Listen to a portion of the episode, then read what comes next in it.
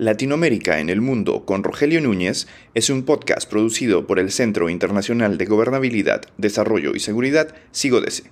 Visite nuestra web en sigodese.com.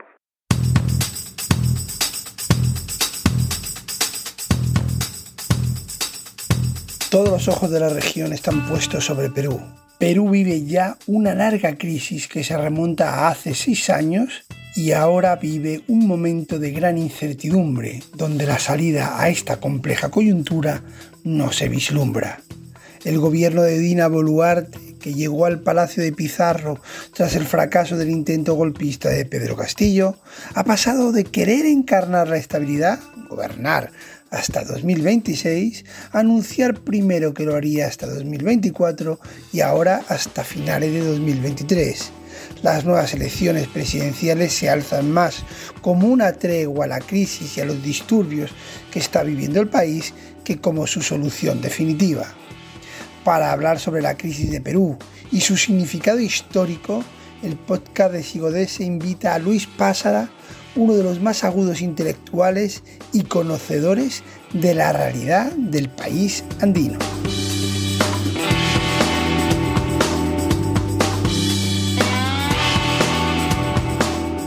Pues tenemos con nosotros a Luis Pásara para intentar entender un poco, no tanto lo que está pasando en Perú, sino un poco la idiosincrasia peruana que ha llevado a la actual situación y, a la situación que se ha vivido en los últimos años. te comentaba antes de empezar esta charla, Luis, y bienvenido al podcast de CIODS, que eh, a mí Perú me recuerda a veces a China en el sentido de que China ha tenido grandes traumas nacionales que luego, tras superarlos, han venido épocas de mayor estabilidad e incluso gran bonanza.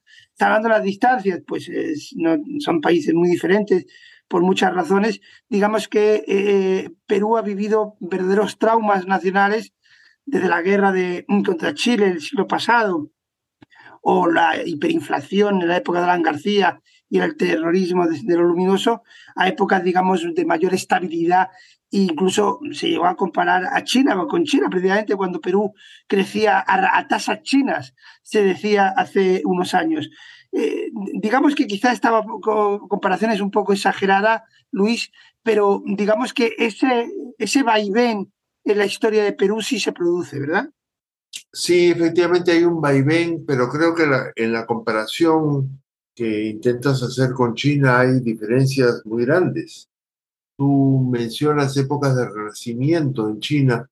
Yo no creo que Perú haya tenido épocas de renacimiento, especialmente épocas que le hubieran permitido superar fisuras que en la historia nacional no se han superado y que son de muy diversos tipos, que se han ido complicando en la medida en que han ocurrido una serie de procesos de, comillas, modernización. Entonces, eh, es un panorama de una heterogeneidad social muy complicada, con conflictos no resueltos a lo largo del tiempo, pese a los momentos de bonanza económica, efectivamente que han sido tales. Entonces, yo diría que la comparación me parece un poco forzada, pero hay un elemento mayor que tenemos que mirar por lo menos de las últimas décadas del proceso eh, chino, y es la presencia de un partido comunista, ¿no? Bueno, quítale lo de adjetivo, quédate con partido, y, y la presencia de un partido que con todas las contradicciones de las cuales se ha hecho cargo, ha sido una especie de columna vertebral de estas décadas que ha mantenido al país contra viento y marea hasta ahora, ¿no? Con COVID incluido. Eso en Perú nunca existió. Muy interesante. Eh, eh, me creo entenderte que quizá, como diría Ortega Gasset, a Perú le ha faltado ser un país vertebrado. Así es. Socialmente, étnicamente. Si Ortega y Gasset, y yo creo que con buenas razones, dijo que España era un país invertebrado, el Perú es un molusco, es decir, es un país que carece de estructuras, que tiene un estado siempre precario. Se pensó que eh, Jorge Basadre, que es uno de los historiadores más importantes del Perú, dijo que el Perú eh, eh, tenía un Estado, no dijo primitivo, dijo primario, si no me equivoco. bueno, y sigue siendo un Estado que no cubre el territorio. Entonces, cuando tú enfrentas una, una situación, cualquier conflicto, ahora es el conflicto que conocemos, que es muy violento y muy complicado, muy difícil de manejar. Bueno, pero cualquier conflicto en el Perú genera crisis, porque no hay un Estado, no hay mecanismos de intermediación política que recojan demandas sociales y las procesen, las canalicen, ¿no es cierto? Entonces, eh, eh, eso esa incapacidad de, procesar demandas es lo que hace que se acumule progresivamente una especie de gran deuda. Deuda que puede ser objetiva, y yo creo que lo ves en muchos aspectos, pero también es sobre todo subjetiva. Es decir, es la percepción de haber sido engañados, de haber sido postergados, de haber sido humillados. Si tú me preguntas quién era el humillador, yo no podría contestar, pero la percepción de que existe algo o alguien que los humilla, que los somete, que les obliga a condiciones que no quieren aceptar, es una cosa muy vieja en el Perú. Entonces, yo leí hace, hace unos minutos, en realidad, un texto de, lo que me parecen herederos de Sendero Luminoso, que dicen, ya, reventó el dique. Bueno, es una expresión metafórica, pero algo de eso hay. Es una acumulación, ¿sabes, Rogelio? A mí me gusta utilizar una palabra muy directa. Es una acumulación de resentimiento en el país por los problemas no resueltos y los agravios inferidos sistemáticamente a una, no sé cuán mayoría, pero una vasta, un vasto sector de población. Sí, te entiendo perfectamente. De hecho, uno tiende a pensar que América Latina en el año 2019, que también hubo eh, eh, un efecto en Perú, hay un resentimiento colectivo que se paró por la pandemia, pero que está, que está volviendo. Una pregunta, eh, estaba leyendo ahora las últimas noticias y he visto que la presidenta ha dado un discurso y ha dicho que basta ya de machismo.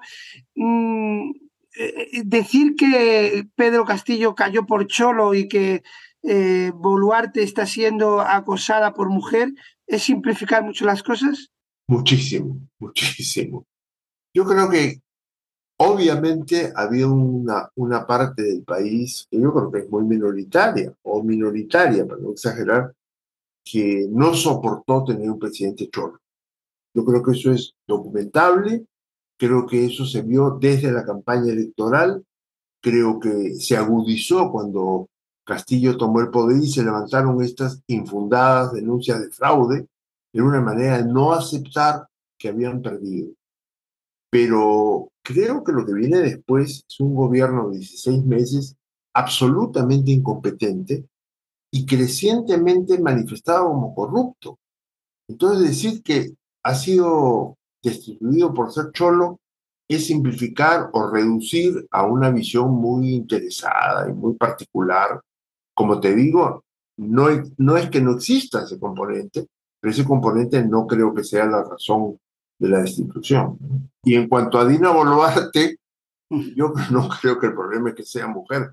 En estos días que lleva en el cargo, ha dado marchas y contramarchas, muestra una gran debilidad, una gran falta de fortaleza o de criterio para manejar. Yo creo que me da la impresión, puedo ser temerario con esta afirmación, pero me da la impresión de que no entiende la situación entiendo. Eh, muchas gracias, Luis. No sé si se va a cortar, por eso lo dejaríamos aquí en principio, pero te voy a intentar hacer una pregunta más, a ver si se puede, da tiempo y, se graba.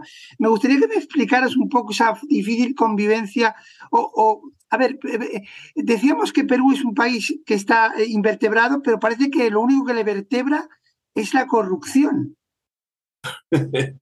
no sé si lo vertebra, porque ahí hay Ahí hay grupos enfrentados, grupos en conflicto por llevarse un pedazo mayor de la torta, pero la corrupción se ha extendido. No es un asunto nuevo, mira, hay un, un libro que se llama La historia de la corrupción en el Perú, de Quirós, que sigue esto desde el siglo XIX.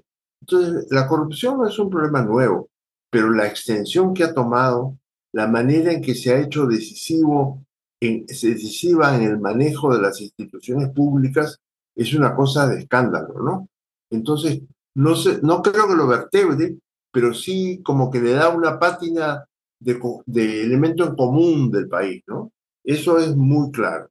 Ya para finalizar, me gustaría la pregunta más difícil, Luis. Eh, ¿Eres optimista, pesimista? ¿Qué eres en este momento?